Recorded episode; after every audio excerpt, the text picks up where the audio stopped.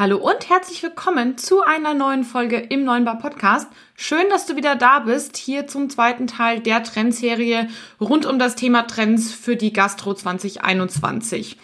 In dieser Folge erfährst du alles rund um den Megatrend Nachhaltigkeit, warum du dich mit damit beschäftigen solltest, wie du Nachhaltigkeit ganz konkret in deinem Betrieb einsetzen kannst. Da nenne ich dir 33 Beispiele, also da ist wirklich für jeden was dabei. Und wie immer lernst du auch ganz konkrete Best-Practice-Fälle kennen, also wer das Ganze schon macht. Nicht wundern, diese Folge erscheint auch auf meinem YouTube-Kanal. Falls du also eher ein visueller Typ bist, spring gerne mal rüber zum neuen Bar Podcast YouTube-Kanal. Diese Folge habe ich dort eben auch aufgenommen, deswegen wird auch immer wieder das Wort Video fallen in ähm, der Folge, die jetzt dann gleich kommt. Also da nicht wundern, wenn du eben wie gesagt gerne was schauen möchtest, hüpf rüber zu YouTube. Viel Spaß damit! Hallo, Servus und herzlich willkommen beim Podcast 9 Bar, dem B2B-Podcast rund um Kaffee, Gastro und Co. Hier geht es um aktuelle Gastrothemen, alles rund um das Thema Kaffee und wie du mit einem besseren F&B-Konzept mehr aus deinem Gastbetrieb holst.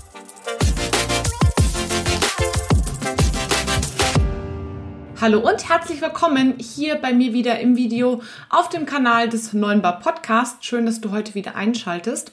Falls du mich noch nicht kennst, mein Name ist Kathi Rittinger. Ich bin Kaffeemaschinenexpertin aus der Gastronomie und in meinem Podcast erzähle ich dir alles Spannende, was du wissen musst, um dein F&B-Konzept in deiner Gastronomie besser aufzustellen. In dieser Serie, die ich ja schon gestartet habe, heute bist du bei Teil 2, geht es um die großen Megatrends der Gastronomie, was du also wissen solltest sozusagen für dieses Jahr. Und heute sind wir in Teil 2 und heute dreht sich alles rund um das Thema Nachhaltigkeit. Ja, Nachhaltigkeit ein großer Begriff, kommen wir auch gleich drauf. Die Frage, die wir uns zuerst beantworten sollten, warum ist Gastronomie, äh, Gastronomie sage ich schon. Warum ist Nachhaltigkeit für dich ein spannendes Thema? Warum solltest du dich damit beschäftigen? Also erstens, Nachhaltigkeit ist in aller Munde, ist einfach überall, egal ob wir jetzt mal an Greta Thunberg denken, ob wir über die Diskussion über die E-Autos denken, ja, oder auch einfach nur daran, dass im Bio-Bereich, zum Beispiel im, im Einzelhandel, was da alles boomt. Ne? Also Nachhaltigkeit ist in aller Munde, da können wir uns mehr oder weniger fast nicht mehr wegducken. Und auch Nachhaltigkeit spielt tatsächlich für die Gäste in der Gastronomie eine große Rolle. Man glaubt es nicht, ist aber so. Laut einer Studie in 2019 sagen 73 Prozent der Deutschen, sie gehen, wenn sie jetzt Restaurants auswählen, lieber in ein Restaurant, was Wert auf Nachhaltigkeit legt, als eben in ein Restaurant, was keinen Wert auf Nachhaltigkeit legt. Finde ich eine ziemlich große Zahl, weil das bedeutet, es ist fast drei Viertel der Menschheit. Zweiter Grund, Zwei Drittel der Deutschen denken, dass Bio-Lebensmittel besser schmecken als ja, konventionelle Lebensmittel. Und drittens, der Großteil der Gäste ist bereit, mehr für nachhaltige Speisen im Restaurant auszugeben, als eben wenn sie Speisen nicht nachhaltig sind. Das sind für mich im Endeffekt vier Gründe. Erstens, Nachhaltigkeit ist überall, wird immer mehr zu einem Thema, dem man sich nicht entziehen kann. Zweitens, der Großteil der Menschen geht lieber in nachhaltige Restaurants. Drittens, die Menschen denken, es schmeckt besser, wenn man nachhaltige Lebensmittel kommuniziert. Und viertens, sie geben sogar dafür mehr Geld aus, also der Großteil davon. Das sind für mich vier Gründe, warum man auf jeden Fall darüber nachdenken sollte, nachhaltiger zu agieren und das Ganze auch noch richtig zu bewerben. Mal ganz abhängig davon, dass man, also meiner Meinung nach zumindestens darüber nachdenken sollte, ob man nicht auch einfach der Welt ein Stück weit, ja, es schuldig ist, seinen Teil dazu beizutragen, mal unabhängig von Image, das natürlich, ja, brauchen wir nicht reden, Nachhaltigkeit ist auch ein Image-Thema, damit kann man auf jeden Fall sehr gut werben und auch aus wirtschaftlichen Gründen sollte man da auf jeden Fall ja, sich mit beschäftigen. So diese drei Gründe ähm, sind für mich super relevant und ich denke mal für euch auch. Wir haben jetzt schon super viel über das Wort Nachhaltigkeit gesprochen. Ich glaube, es gibt kein schlimmeres Gummiwort als dieses Wort Nachhaltigkeit. Viele treiben damit auch super viel Schindluder und es gibt tausend verschiedene Definitionen dafür. Deshalb, bevor wir gleich in die Umsetzung gehen, also sprich, wie kannst du selbst konkret nachhaltiger in deinem gastronomischen Betrieb sein, stellt sich zuerst mal die Frage, was ist eigentlich Nachhaltigkeit? Und dann gehen wir direkt in die Umsetzung. Zum Thema, was ist eigentlich Nachhaltigkeit? Ich persönlich bin kein wirklich großer Fan von super langen, stundenlangen Erklärungen. Für mich bedeutet Nachhaltigkeit nicht mehr zu verbrauchen, als sich von selbst wieder regeneriert, also nachwächst oder was wir in irgendeiner Form wieder bereitstellen können. Ziel der ganzen Sache ist, dass im Endeffekt nicht nur wir gut leben können, sondern auch die Generation nach uns. Da kommen ja hoffentlich noch einige. Und die wollen natürlich auch was von der Welt haben. Und damit wir nicht alles kaputt machen, sollte man, wie gesagt, einfach darauf achten, nicht mehr zu verbrauchen, als man eben hat. Eigentlich an sich relativ simpel. Ähm, ich persönlich bin auch kein Fan davon zu sagen, nur so oder so kann man nachhaltig sein. Und wenn man, sage ich mal, ähm, jetzt im privaten Kontext zum Beispiel ähm, kein Fleisch mehr isst, wenn man nachhaltiger sein möchte, dann darf man auch nicht mehr reisen. Ich finde persönlich, jeder muss für sich seinen Kontext finden. Und das gilt für mich nicht nur im privaten Bereich, ja, sondern auch einfach im geschäftlichen Bereich, also bei euch in eurem Restaurant. Deswegen habe ich euch heute nicht die ultimative Liste mitgebracht. Seht bitte die Dinge, die ich euch jetzt mitgebracht habe, einfach nur als Möglichkeit an und guckt, passen die zu euch, passen die zu eurem Betrieb und fühlt ihr euch damit gut? Weil wenn ihr euch nicht damit gut fühlt, dann werdet ihr sie auch nicht umsetzen. Eigentlich, ja, relativ simpel. Kommen wir zu den Ideen. Ich habe euch heute fünf Themenbereiche mitgebracht mit jeweils mehreren Praxisbeispielen. Dadurch kommen wir auf insgesamt 33 Möglichkeiten, wie ihr euren Betrieb nachhaltiger aufstellen könnt. Los geht's! Kommen wir zur Möglichkeit 1 für mehr Nachhaltigkeit in deiner Gastronomie, nämlich indem du Food Waste reduzierst. Food Waste ist ganz einfach gemeint, Lebensmittelreste ist jetzt egal, ob wir damit meinen gekochte Speisen, die man wegschmeißt oder auch einfach Vorräte, die du halt nicht gebraucht hast. Im Endeffekt ist es so, dass wir in Deutschland einfach eine sehr hohe Wegwerfkultur haben. Es landet viel zu viel Essen im Müll und wenn man gerade darüber nachdenkt, dass in anderen Bereichen der Welt Menschen Hunger leiden müssen. Und da brauchen wir gar nicht so weit gucken, sondern einfach mal nur auf unsere eigenen Straßen, wo ein Haufen Obdachlose da sind, die, ja, sag ich mal, nichts zu essen haben. Ich finde persönlich, da ist einfach, also Food Waste ist einfach ein Riesenthema. Da muss man sich einfach mit beschäftigen. Und da gibt es einfach mehrere Möglichkeiten, wie man das machen kann. Und zu denen kommen wir jetzt ganz konkret. Das erste, was ich super wichtig finde, bevor man anfängt, Maßnahmen umzusetzen, ist, sich selbst einen kleinen Schocker zu verpassen. Also bei mir funktioniert das im persönlichen Bereich immer total gut. Die Aufmerksamkeit bekommt ein Thema eigentlich erst dann, wenn mich irgendwas so richtig schockiert oder ja, ich weiß nicht, wenn ich irgendwas krasses darüber lese. Deswegen, wenn euch, wenn ihr euch nicht so wirklich klar seid, wie viel Abfälle ihr eigentlich produziert, also Lebensmittelabfälle, dann macht euch da erstmal dementsprechend der Sache bewusst. Zwei Möglichkeiten, die ich persönlich sehr cool fand und die auch sehr einfach umzusetzen sind. Nehmt, wenn ihr ähm, Abfallsäcke kauft, einfach durchsichtige und trennt die relativ strikt. Das bedeutet Variante 1, ihr habt zum Beispiel einen Sack für ähm, eben Lebensmittelreste, die aus eurer Küche weggeschmissen werden, weil ihr sie eben nicht mehr, ähm, ja, also ich sag mal, nicht verkaufen könnt oder weil sie abgelaufen sind. Also wirklich die, die reinen Rohstoffe unverarbeitet oder wie auch immer. Variante 2 ist eben der zweite Müllsack. Das ist dann die ähm, Reste, die ihr zum Beispiel wegschmeißt, eben die von euren Gästen zurückkommen. Das sind jetzt mal so zwei Sachen. Ähm, ihr könnt noch einen dritten Müllsack machen, wenn ihr wollt. Das ist dann schon ein bisschen der Advanced Müllsack, sage ich jetzt mal. Und da kommen die ganzen Reste rein, die ihr zum Beispiel wegschmeißt, weil ihr sie nicht verarbeiten könnt. Also zum Beispiel das Grün von der Karotte, irgendwelche Schalen, irgendwelche Fettreste, die ihr vom Fleisch schneidet und so weiter. Genau, das sind drei Säcke und guckt euch einfach mal an, was sich da am Tag oder auch in der Woche sammelt. Und ich bin mir ziemlich sicher, ihr werdet schockiert sein. Zweite Variante kann man sogar auch kombinieren mit der ersten Variante. Wiegt einfach mal ab, was ihr da ja, so wegschmeißt. Und summiert das mal aufs Jahr auf. Und wenn da mehrere hundert Kilo rauskommen, jo, dann finde ich, sollte das einfach für einen Moment des Schocks reichen. Das ist mal Variante 1 oder Thema Nummer 1. Wird, werdet ihr erstmal bewusst, wie viel ihr eigentlich wegschmeißt. Dann könnt ihr nämlich direkt in die Variante 2 übergehen. Variante 2 ist für mich, die Speisekarte einmal zu checken. Und zwar geht es ganz konkret darum, desto mehr Speisen mit verschiedenen ähm, ja, Gerichten und ähm, Zutaten ihr habt, desto wahrscheinlicher ist es natürlich, dass irgendwas überbleibt, das ihr nicht verwenden könnt, das ihr wegschmeißen müsst.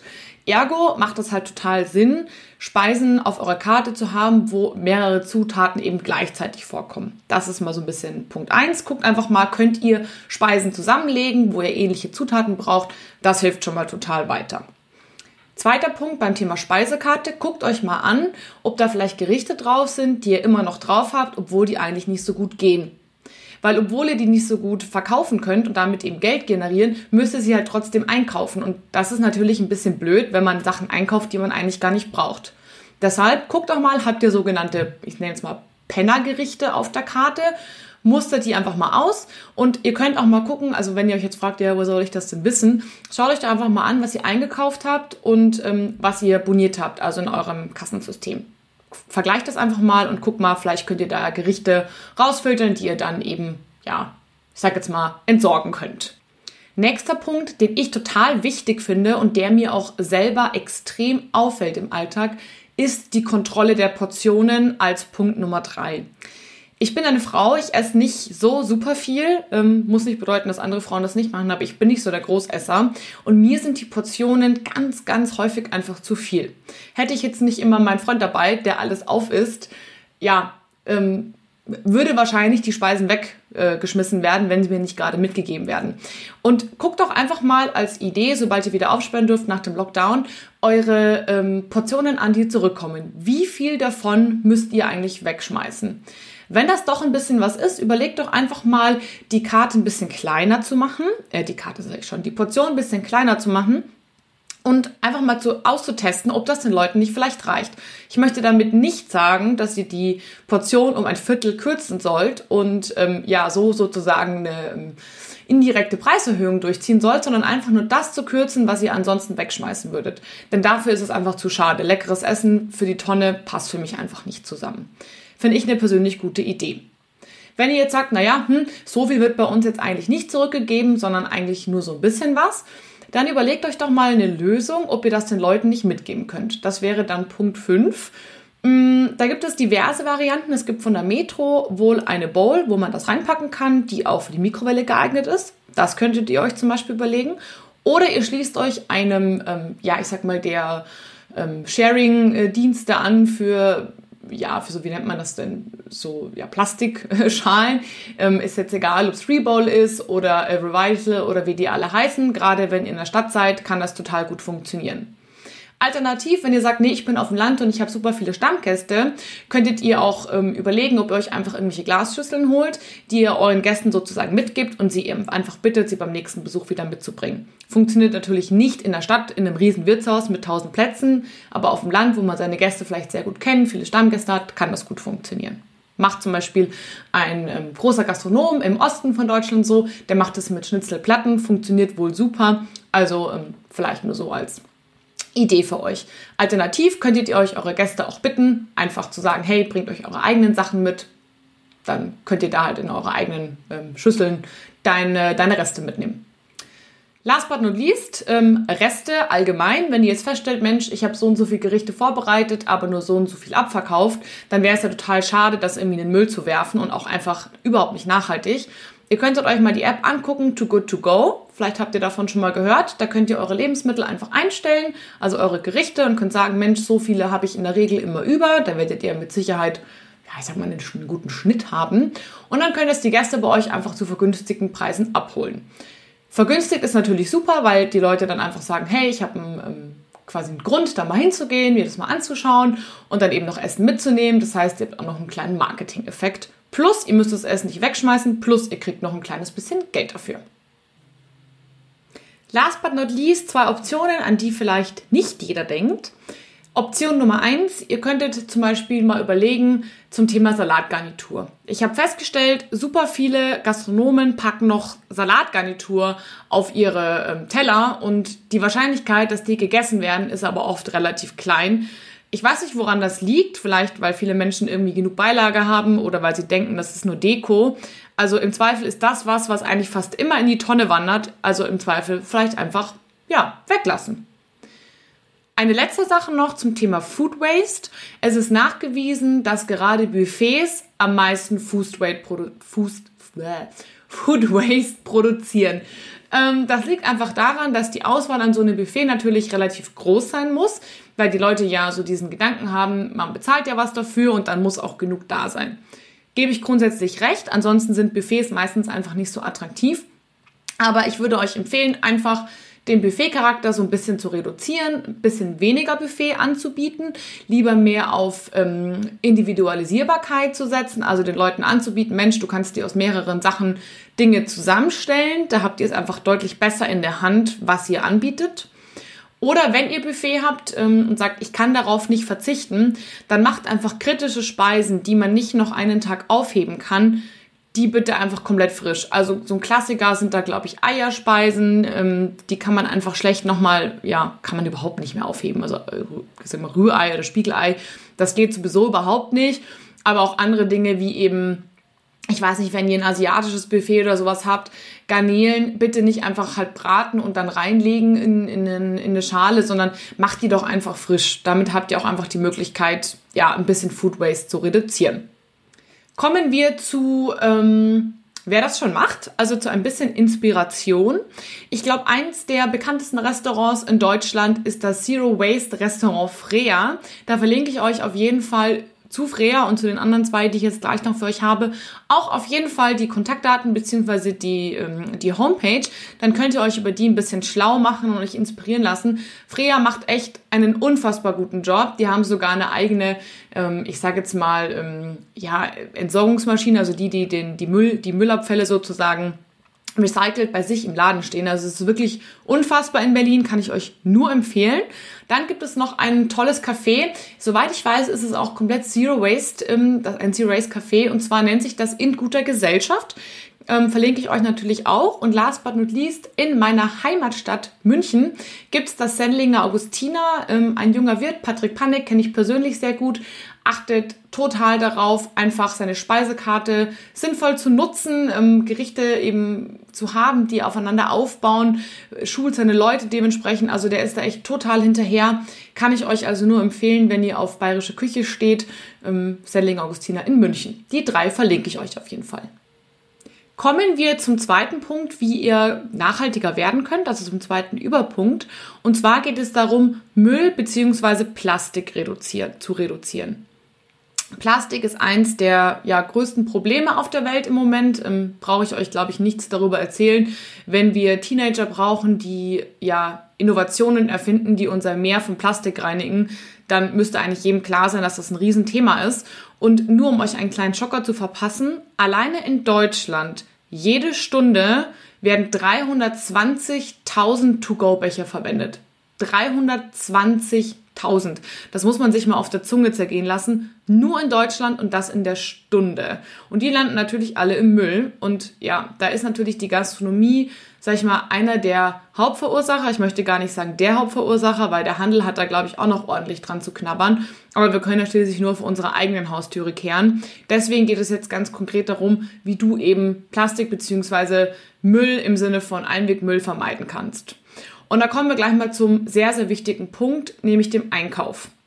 Je nachdem, wo ihr einkauft, habt ihr die Möglichkeit, Müll zu vermeiden bzw. zu reduzieren. Kunden von mir haben zum Beispiel festgestellt, wenn die viel lokal einkaufen, also beim Bauern zum Beispiel oder bei lokalen Lieferanten, da gibt es oft die Möglichkeit, auf Plastik zu verzichten.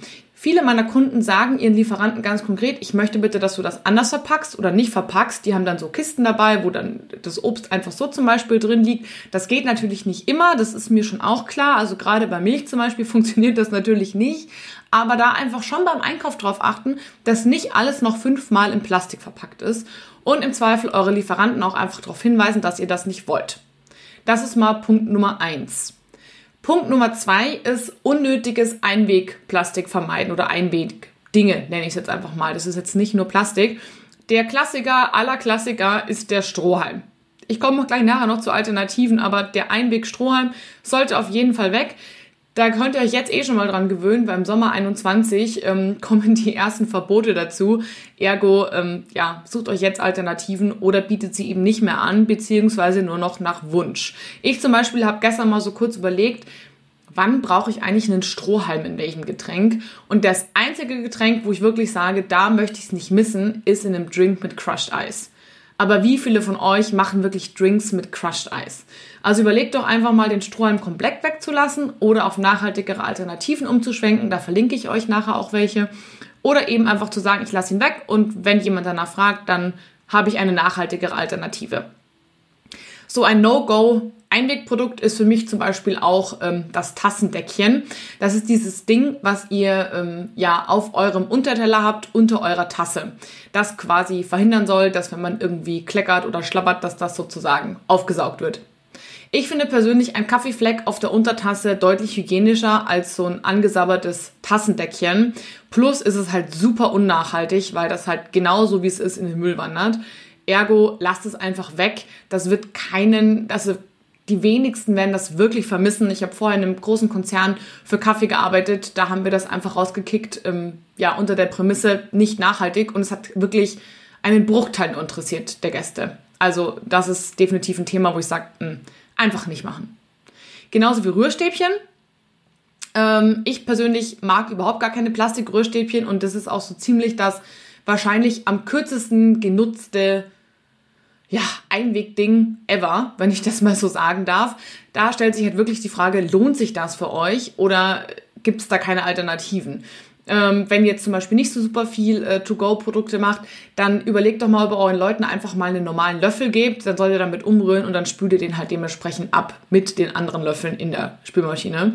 Ist wahrscheinlich immer noch nachhaltiger, als wenn ihr in der Stunde irgendwie x, äh, ja, keine Ahnung, äh, Rührstäbchen wegschmeißen müsstest. Also das ist so, wo ich sage, mm, mm. genau das gleiche ist zum Beispiel Eislöffel. Eislöffel finde ich auch aus Plastik so eins der, der unnötigsten Dinge. Inzwischen gibt es da auch schon tolle essbare Alternativen. Auch die verlinke ich euch ganz gerne nochmal. Wenn ihr also sagt, ihr habt viel so, ähm, ja, entweder Eis oder halt Desserts to go oder so, dann guckt euch auf jeden Fall mal diese essbaren Alternativen an. Wenn wir gerade schon beim Punkt Alternativen sind, es gibt für gefühlt alles inzwischen Alternativen. Kommen wir zum heißgeliebten Strohhalm, der anscheinend in der Gastro immer noch eine große Rolle spielt, denn zu Hause kenne ich fast niemand, der aus dem Strohhalm trinkt. Da gibt es inzwischen ohne Ende Alternativen. Ich werde euch dazu auch mit Sicherheit nochmal eine Vergleichsfolge bringen in den nächsten Wochen und Monaten. Ich persönlich bin großer Fan von ähm, Glas oder von, ähm, ja, es gibt auch so eine Art Bioplastik-Strohhalm die eben mehrfach verwendet werden können und bruchsicher sind. Aluminium mag ich persönlich gar nicht. Ich finde einfach, dass Aluminium von der Temperatur super unangenehm ist. Entweder eben zu kalt oder beim Kaffee zu heiß. Geht für mich also gar nicht. Was ich persönlich auch gar nicht mag, sind Nudeln, denn Nudeln sind einfach nicht geeignet für mich als, ähm, ja, gerade im Warmgetränkebereich, finde ich, funktioniert das überhaupt nicht. Und irgendwie, weiß ich nicht, finde ich das sowohl vom Mundgefühl als auch vom Geschmack einfach komisch, weil so eine Nudel hat ja doch irgendwie einen eigenen Geschmack. Dann, was ich noch sehr, sehr spannend finde zum Thema ähm, wiederverwendbare Sachen. Es gibt tatsächlich eine Firma, die nennt sich Wise Foods und die machen ähm, ja wiederverwendbares Geschirr aus, in dem Fall jetzt zum Beispiel Apfeltrester. Das ist das, was anfällt, wenn man Apfelsaft zum Beispiel presst. Da kommt ja dann, sag ich mal, der Rest vom Apfel halt raus. Jeder, der schon mal entsaftet hat, kennt das vielleicht. Und die verwenden das, um daraus Geschirr zu machen. Finde ich sehr smart und eine tolle Alternative zu, sag ich mal, Mehrwegplastik. Hat ja oft eine schlechtere Energiebilanz als normales Plastik und damit ist es auch nicht wirklich nachhaltiger.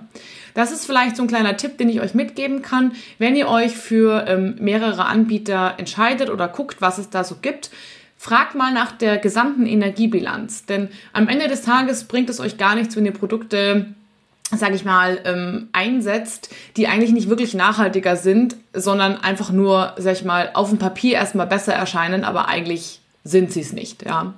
Ein spannendes ähm, Produkt zum Beispiel, ähm, finde ich, ist nochmal das Thema To-Go-Becher. Da scheiden sich ja auch so ein bisschen die Geister. Ich habe tatsächlich einen Kunden, der komplett aufgehört hat, ja, Einweg-to-go-Becher zu benutzen. Der hat den Leuten ganz klipp und klar gemacht, wenn du einen Coffee-to-go hier haben möchtest, dann entweder über Recap, also über ein Mehrwegbechersystem, du nimmst meinen eigenen Becher, man muss dazu sagen, er ist ein Filialist, oder du bringst deinen eigenen Becher mit, aber es gibt hier keine Einwegbecher mehr. Erstaunlicherweise hat es sehr, sehr gut funktioniert. Wenn ihr euch jetzt fragt, naja, wie soll ich das umsetzen? Ähm, die Leute wollen das vielleicht nicht Vielleicht könnt ihr mal eine Testphase machen und einfach mit Recap arbeiten oder ihr führt einen eigenen Becher ein und sagt, hey, wir verkaufen den wirklich so, so günstig, dass der Kunde einfach sagt, zum EK, ne? Also der nimmt den einfach nur mit. Ihr habt dann zwar nichts gewonnen, in Anführungsstrichen finanziell, aber man kann ganz klar sagen, der ja, Natur, der Umwelt wird es sehr, sehr gut tun. Gehen wir einmal von Mehrweggeschichten zurück in die Küche oder hin in die Küche. Eines der ähm, größten Plastikthemen in der Küche ist auf jeden Fall das Thema Vakuumieren. Wenn ihr sagt, ihr müsst Dinge vakuumieren, ähm, damit sie haltbar sind, dann guckt einmal ganz genau, was genau ist das eigentlich? Muss ich das wirklich vakuumieren oder wird es nicht vielleicht auch reichen, das in eine Box zu packen? Häufig tut's letzteres nämlich auch und man macht's halt einfach so, weil es, sag ich mal, platzschonender ist es zu vakuumieren, als es eben in eine Box zu packen, wenn man keine Boxen stapeln muss. Aber da muss man sich auch vielleicht ein Stück weit fragen, was ist Bequemlichkeit und wo wird es vielleicht auch anders gehen? Ein weiterer Punkt, auf den mich ein Koch aufmerksam gemacht hat, ist das Thema Sous Vide, also sprich das Garen in einem Kunststoffbeutel. Finde ich irgendwie als Verbraucher tatsächlich total abgefahren, ist aber wohl eine sehr häufig genutzte Variante. Leider gibt es da noch keine wirklichen Alternativen, wie man das Ganze ja nachhaltiger gestalten kann. Deswegen fragt euch wirklich bei jedem Gericht, muss das jetzt sous vide gegart werden oder nicht? Denn am Endeffekt ist es Einwegplastik in der schlimmsten Form und damit genauso vergleichbar wie ein Rührstäbchen oder ein Tassendeckchen. Ja, muss einfach nicht sein. Vielleicht gibt es da einfach auch Alternativen. Eine weitere Sache, die ich in der Küche vielleicht noch sehe, ist, ähm, dass man, wenn es schon in Plastik verpackte Dinge gibt, also zum Beispiel würde ich euch immer empfehlen, ähm, ja, ich sage jetzt mal Sachen wie zum Beispiel, ja, keine Ahnung, Öl oder Milch oder solche Sachen, die ihr halt dauernd braucht, in möglichst großen Gebinden zu bestellen. Dadurch spart ihr euch tausendmal Umverpackung der einzelnen kleinen Gebinden und habt eben, ja, A, mehr Produkt auf einmal, es ist nachhaltiger und ihr könnt die größeren Behälter nachher noch mal verwenden. Zum Beispiel, wenn ihr so einen 5-Liter-Behälter habt, könnt ihr den weiterhin verwenden, um da zum Beispiel euren Biomüll zu sammeln. Den könnt ihr dann entweder in die Biomülltonne kippen, falls das bei euch gibt, würde ich euch empfehlen. Oder ihr lasst es vielleicht sogar abholen. Es gibt auch Bauern, die machen nichts anderes, als ähm, ja, den Biomüll abzuholen und bei sich auf den Feldern zu nutzen. Und ihr braucht eben keine klassische Mülltüte in dem Sinn. Vielleicht ist das ja noch eine Idee, wie ihr Dinge wiederverwenden könnt ja, wer macht das schon? Also wer guckt schon auf seinen ähm, Verpackungsmüll? Da muss man wieder ganz klar zu den ganzen Zero Waste äh, Geschichten äh, schauen. Da habe ich euch ja vorher schon zwei verlinkt. Also das Freya und ähm, das Café zur guten Gesellschaft äh, in Hamburg, glaube ich, waren die. Ich verlinke euch die nochmal und eine Liste, falls ich eine große Liste finde, an Zero Waste Restaurants. Da gibt es super viele auf der ganzen Welt. Vielleicht fühlt ihr euch da ein bisschen inspiriert und angesprochen oder wollt mal Kontakt mit denen aufnehmen. Ein weiterer absoluter großer Trend zum Thema Nachhaltigkeit in der Gastronomie ist das Thema Urban Food. Urban was, wird sich der ein oder andere denken. Im Endeffekt bedeutet Urban Food sozusagen der Anbau von Lebensmitteln an dem, an oder in dem Umfeld, wo es verwendet wird. Also sprich entweder eben zu Hause oder eben in eurem Fall in eurer Gastronomie. Das bedeutet natürlich nicht, falls sich der andere andrängt, Wills, ihr sollt jetzt ein Feld in meinem Laden machen. Nein, ihr sollt kein Feld in eurem Laden machen, aber es gibt tatsächlich Anbieter, die eine Art, ich sag mal, ja, Gewächshausmöglichkeit haben, aber im Kleinen, wo ihr dann zum Beispiel ähm, Salat, Pilze, ähm, Kräuter oder ähnliches züchten könnt. Da gibt es tatsächlich auch schon einige Läden, die das machen. Da komme ich gleich nachher nochmal drauf. Warum ist es für euch interessant? A ist es natürlich optisch ein absolutes Highlight. Good Bank zum Beispiel in Berlin macht das. Das ist so abgefahren. Ihr müsst euch mal auf Google ähm, ja, den Good Bank äh, Account angucken. Da hat man total cooles rosafarbenes Licht, was aus diesen, ja, wie Art Gewächsausartigen ähm, Glaskästen rausscheint. Sieht total abgefahren aus, ist auf jeden Fall ein totales Highlight, kann ich euch nur empfehlen. Die sozialen Medien auf jeden Fall ein Riesending. Aber warum ich das persönlich auch ganz cool finde, ich sag mal, frischer geht's nicht. Ne? Also mehr Qualität, mehr Transparenz und mehr Frische werdet ihr nicht für eure Gäste auf den Teller bringen. Und ähm, das ist dann nicht nur sozusagen ein Marketing-Gag, wo man sagt, ja, wir haben aber den lokalsten Anbieter, sondern ihr seid selbst euer Lieferant. Also ich glaube, ja, krasser an Frische, Qualität und Transparenz geht es nicht. Plus ihr macht eben noch was für euer Marketing. Wer macht das schon? Ich habe schon kurz erwähnt, äh, The Good Bank in Berlin, werde ich euch gleich auch nochmal verlinken. Dann gibt es ähm, das äh, Restaurant Purino. Ich glaube, die waren in Mönchengladbach, wenn ich das jetzt richtig ähm, ausspreche, aber ich verlinke euch das auch nochmal. Äh, und last but not least, Tim Raue macht das tatsächlich auch. Der hat da auch ein Testprojekt gemacht mit einer Firma, ähm, die eben solche, ja, ich sage jetzt mal so Art Glaskästen anbietet. Die Firma werde ich euch aber auch nochmal verlinken, dass ihr auch seht, ähm, wo die sind und was die machen und ob das nicht vielleicht auch was für euch wäre. Kommen wir zu einem weiteren großen Trend, dem sich schon mehrere Köche ja, verschrieben haben, würde ich jetzt mal sagen. Und zwar from root oder from nose to tail, je nachdem, ob man jetzt ähm, die Pflanze oder das Tier meint. Und darum geht es im Endeffekt, ähm, alles zu verwenden, was so ein Tier oder eine Pflanze mit sich bringt. Also nicht zu sagen, hey, ich hätte gerne ein Rinderfilet, aber zum Beispiel irgendwie ähm, die Leber oder die Niere, die schmeiße ich weg. Das ist ein ganz, ganz großer Trend, weil es auch einfach im Endeffekt Food Waste stark minimiert. Und ähm, ja, man kann einfach viele spannende Sachen mit den Dingen machen. Also ich habe nur so ein paar Beispiele für euch. Ähm, zum Beispiel könnt ihr aus ähm, dem Grün einer Karotte, kann man zum Beispiel ganz tolles Pesto herstellen, falls der eine oder andere das ähm, mal probieren möchte. Oder ähm, ein Bereich, den ich auch aus dem, ähm, aus dem privaten Bereich kenne, eine Variante, ist zum Beispiel, ja, selber Brühe herzustellen. Also eine Art Brühepaste.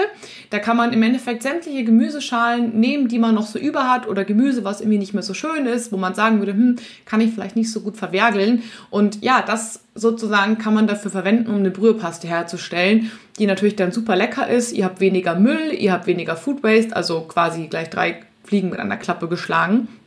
Und auch beim Tier geht es da tatsächlich ganz gut. Also es gibt wirklich einige Gastronomen, die machen nichts anderes, als von der Nase bis zum Schwanz des Tieres wirklich alles zu verwenden. Früher war das tatsächlich ja sehr viel häufiger der Fall, als es heute äh, gemacht wurde, weil einfach ja Fleisch so was Wertvolles früher war. Und dieser Gedanke kommt heute einfach wieder ein Stück weit zurück. Wer macht das tatsächlich schon? Es gibt, ähm, ich muss mal ganz kurz spicken, in Berlin die, ähm, das Restaurant Herz und Niere. Das soll sehr, sehr toll sein. Habe ich sehr viele positive ähm, Sachen drüber gelesen. Dann hier aus meiner Region ein Kunde von mir, der Gasthof Heinzinger, der macht es auch Ganz aktiv ist auch bei den Green Chefs ähm, eine Vereinigung von nachhaltigen Köchen. Könnt ihr euch mal angucken, falls ihr die noch nicht kennt. Und auch Tress Gastronomie. Das ist ein ja, verhältnismäßig junger Koch, der ein äh, Biohotel und Restaurant hat und da eben auch ganz aktiv diesen Lifestyle lebt.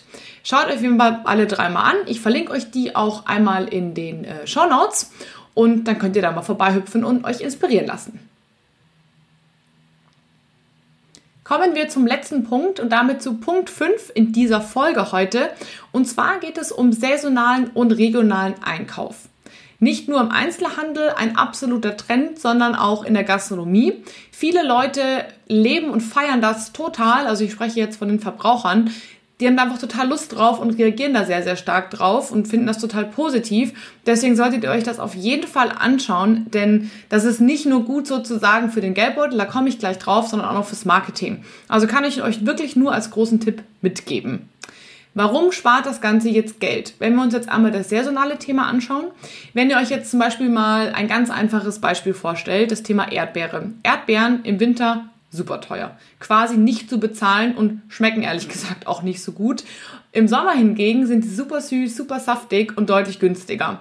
Wenn ihr also einfach drauf guckt, was hat denn eigentlich jetzt im Moment Saison, ja, könnt ihr euch auf jeden Fall jede Menge Geld sparen. Plus habt ihr eine bessere Qualität, weil die Lebensmittel, die einfach jetzt gerade Saison haben, schmecken in der Regel einfach deutlich besser als die, die es eben gerade nicht haben. Der zweite Punkt ist das Thema regionaler Einkauf. Schaut doch einfach mal in eure Umgebung, wen gibt's da? Also gibt's da irgendwie Bauern, gibt's da direkte Produzenten von Lebensmitteln und sprecht die einfach mal direkt an, ob die an die Gastronomie liefern. Meistens ist das so, meistens ist es auch deutlich nachhaltiger, weil kürzere Anfahrtswege, meistens auch weniger Verpackung und eben, ja, es schmeckt halt auch einfach besser. Also ähm, die, die Zutaten schmecken einfach meistens deutlich leckerer, weil sie eben ja direkt aus der Region kommen eben auch gut fürs Image. Und wer jetzt zum Beispiel gerade sagt, nee, ähm, das ist nichts für mich, ich komme vom Land und ähm, da funktioniert es nicht, das ist nur bei euch in der Stadt so, dass das halt gut ankommt, sehe ich zum Beispiel überhaupt nicht so, denn ich wohne selbst nicht direkt in München, sondern ja in einem Art, ja, ich sag jetzt mal ländlichen Vorort der Stadt. Und bei uns ist es zum Beispiel so, dass wir sind ja nicht so groß hier auf dem, auf dem Land in Anführungsstrichen. Das heißt, in der Regel kennen wir die Leute um uns rum. Und deswegen zum Beispiel spricht mich das total an, wenn ich jetzt zum Beispiel im Nachbarort beim Essen bin und der schreibt auf seine Karte, hey, ich habe ähm, das Schweinefleisch vom Schweinehof XY, der ist nämlich bei uns in der Region und den kennt hier natürlich auch jeder. Ergo habt ihr vielleicht sogar ein Stück weit leichter als die Städter, die A, keinen Bauern in der Region haben und B, vielleicht, ja, wo man den auch noch nicht mal kennen würde, ne, als, als Städter, weil man halt ja nicht so gut mit den ähm, umliegenden Dörfern vernetzt ist. Deswegen kann es sogar vielleicht für euch auf dem Land etwas einfacher sein. Warum macht regionaler Einkauf, abgesehen davon, dass es vielleicht besser schmeckt und nachhaltiger ist, Sinn? Es spart euch auch noch Geld. Denn häufig ist es so, dass, sage ich mal, die Bauern direkt verkaufen, also ohne einen Zwischenhändler. Und natürlich jeder Zwischenhändler, den ihr zwischen euch und dem Erzeuger habt, der will natürlich mitverdienen. Ergo, ja, spart euch Geld. Wie könnt ihr das jetzt ganz konkret umsetzen? Also sowohl den saisonalen als auch den regionalen Einkauf. Beim saisonalen Einkauf finde ich super praktisch, wenn man ähm, sich so Kalender holt. Also kann man auch wahrscheinlich googeln und ausdrucken. Ich werde euch eine, eine Liste verlinken. Was hat denn eigentlich gerade Saison? Und ihr macht ja mit Sicherheit irgendwann eure Planung für die nächste Woche, für den Monat oder für Themen, wie auch immer. Und da könnt ihr euch einfach Inspiration holen. Ne? Also was ist denn gerade saisonal? Was ist denn jetzt gerade in unseren Märkten sozusagen gut und günstig und lecker erhältlich. Und damit könnt ihr dann arbeiten. Entweder ihr ähm, arbeitet wirklich die ganze Saison damit, also den, den ganzen Monat vielleicht. Ich glaube, viel länger sollte man damit jetzt vielleicht nicht unbedingt planen. Höchstens im Herbst mit der Kürbissaison und so weiter. Aber ein Monat müsste eigentlich ganz gut gehen und ihr nehmt das auf eure Standardkarte auf oder ihr sagt, ich mache eine saisonale Karte und es gibt nur diese Dinge. Da könnt ihr euch mit Sicherheit sehr, sehr stark hervorheben. Das Thema regionaler Einkauf ist natürlich etwas schwierig für mich jetzt euch zu empfehlen, wie ihr das genau machen könnt. Da müsst ihr einfach ein bisschen gucken, was ist, sage ich mal, bei euch in der Nähe. Also wen könnte ich da ansprechen? Wer ist da unterwegs? Wer liefert da in die Gastronomie? Das ist zwar vielleicht ein bisschen Arbeit, man muss da einiges, ähm, ja, ich sage mal, durchtelefonieren, aber ich denke mal, das ist auf jeden Fall möglich. Wer macht das schon so? Kommen wir wieder zu dem Thema. Wichtig an der ganzen Sache ist eins. Ihr müsst das bewerben. Ganz nach dem Motto, tu Gutes und sprich darüber. Warum ist das so wichtig? Es ist am Ende völlig egal, wie gut etwas ist. Wenn die Leute nicht davon erfahren, wird es euch persönlich nicht weiterbringen. Natürlich, die Welt wird es wahrscheinlich ein Stück weit weiterbringen, weil es nachhaltiger ist. Wenn ihr aber auch selbst ganz aktiv davon profitieren wollt, das heißt, dass die Leute speziell deswegen zu euch kommen, dann müsst ihr auf jeden Fall ja, das kommunizieren. Also egal auf den, auf den sozialen Medien oder eben auf eurer Homepage, schließt euch von mir aus einem Verband an, verwendet das Logo. Also da habt ihr wirklich diverse Möglichkeiten. Sucht äh, Kontakt zur Presse. Egal, macht es auf jeden Fall, das hilft euch weiter. Und ja, eure Gäste werden es euch auch danken, denn die suchen ja auch speziell nach solchen Informationen. Eine Sache, die ich zum Beispiel mega witzig finde, ist ähm, das Stichwort brutal lokal. Im Endeffekt ja, ich nenne jetzt mal ein Motto, dem sich mehrere Gastronomen angeschlossen haben und damit werben. Was heißt brutal lokal? Ja, das ist wirklich äh, im wahrsten Sinne des Wortes. Diese Gastronomen kaufen ausschließlich bei Lieferanten in einem gewissen Umkreis ein. Ähm, das Ganze wird meistens mit einem Faktor, ich sage jetzt mal definiert, zum Beispiel R50 bedeutet in einem Radius von 50 Kilometern ausschließlich da wird eingekauft. Falls euch das also interessiert, guckt einfach mal nach eben brutal lokal hilft euch vielleicht weiter. Wer macht das schon so, wenn wir wieder über das Thema ähm, ja, Inspiration sprechen? Zum Beispiel ähm, das Wirtshaus Zinners in München, beziehungsweise bei München, sind auch zwei junge Leute, die einfach sich der ganzen Sache verschrieben haben, eben lokale und regionale Zutaten zu verwenden oder auch die Mahavi Group. Die Mahavi Group hat ein Wirtshaus, das nennt sich Matabräu. Das ist hier bei uns im Umland von München. Die schreiben sogar auf ihrer Homepage ganz konkret, wo sie was herbekommen. Finde ich persönlich total cool. Und wenn ihr jetzt noch eine Inspiration wollt zum Thema ähm, brutal lokal, also wo ihr da nachschauen könnt, einmal das Restaurant Vendôme im äh, Altervordell im Schloss Bensberg, dann einmal im Jagdhaus äh, das Freiberg und last but not least, ich muss kurz spicken, weil das äh, keine konkreten Kunden von mir sind. Eins der bekanntesten ähm, Restaurants, glaube ich, in dem Bereich ist das Nobelhart und Schmutzig. Ich glaube, das ist in Berlin. Ähm, muss wohl einer der absoluten Vorreiter gewesen sein. Also schaut bei denen auf jeden Fall mal da äh, vorbei ähm, ja, lasst ihnen ein bisschen Liebe da im Zweifel, falls euch das ganze Konzept gefällt und lasst euch inspirieren. Ähm, vielleicht könnt ihr einzelne Dinge für euch in eurer Gastronomie wiederverwenden. So, damit sind wir tatsächlich auch am Ende dieser Folge angekommen. Ich hoffe, sie hat dir gefallen. Ich freue mich auf jeden Fall, dass du dich für das Thema Nachhaltigkeit ähm, ganz Besonderes äh, interessierst von all den Trends da draußen für die Gastronomie 2021. Denn ich glaube, wenn keiner von uns richtig anfängt, nachhaltig zu agieren, wird es einfach langfristig für uns alle super, super schwierig. Und man sieht ja schon, dass die ersten Verbote in diesem Jahr kommen, also für das Thema ähm, Einwegplastik jetzt zum Beispiel wir müssen einfach alle noch ein Stück weit mehr agieren und mehr Gas geben, um dem Thema Nachhaltigkeit einfach noch ein Stück weit mehr Gewicht zu verschaffen. Und ich glaube, ich habe dir heute super viele Möglichkeiten gegeben. Wie ich dir schon in der Intro gesagt habe, es gibt nicht die Möglichkeit und jeder muss für sich so ein Stück weit das Richtige finden. Es gibt tausend Möglichkeiten. Finde für dich einfach die Schritte, die für dich am besten und am einfachsten funktionieren und geh dabei Schritt für Schritt mit Babyschritten vor. Denn es ist besser, mit kleinen Schritten kontinuierlich vorwärts zu gehen, als sich große Schritte vorzunehmen. Ja, und dann, wie soll ich sagen, aufzugeben, weil man frustriert ist und weil es nicht klappt und man sich einfach vielleicht zu viel vorgenommen hat. Deswegen kleine Schritte, Babyschritte und Schritte, die zu einem passen und der Welt ist ein Stück weit geholfen. In diesem Sinne sage ich danke, dass du heute da warst. Ich freue mich, dass du hier eingeschaltet hast. Und wenn du sagst, das hat dir gefallen, dann bewerte diese Folge super gerne. Entweder du gehst auf den YouTube-Kanal und hinterlässt einen Kommentar in den, in den Show Notes oder du bewertest mich auf iTunes. Da kann man auch was reinschreiben oder eine Sternebewertung abgeben. Oder wenn du Fragen hast, kommentier gerne auf meinen sozialen Medienkanälen, also egal ob auf Facebook oder auf Instagram. Auf beiden findest du mich. In diesem Sinne sage ich danke und bis zur nächsten Folge. Ciao!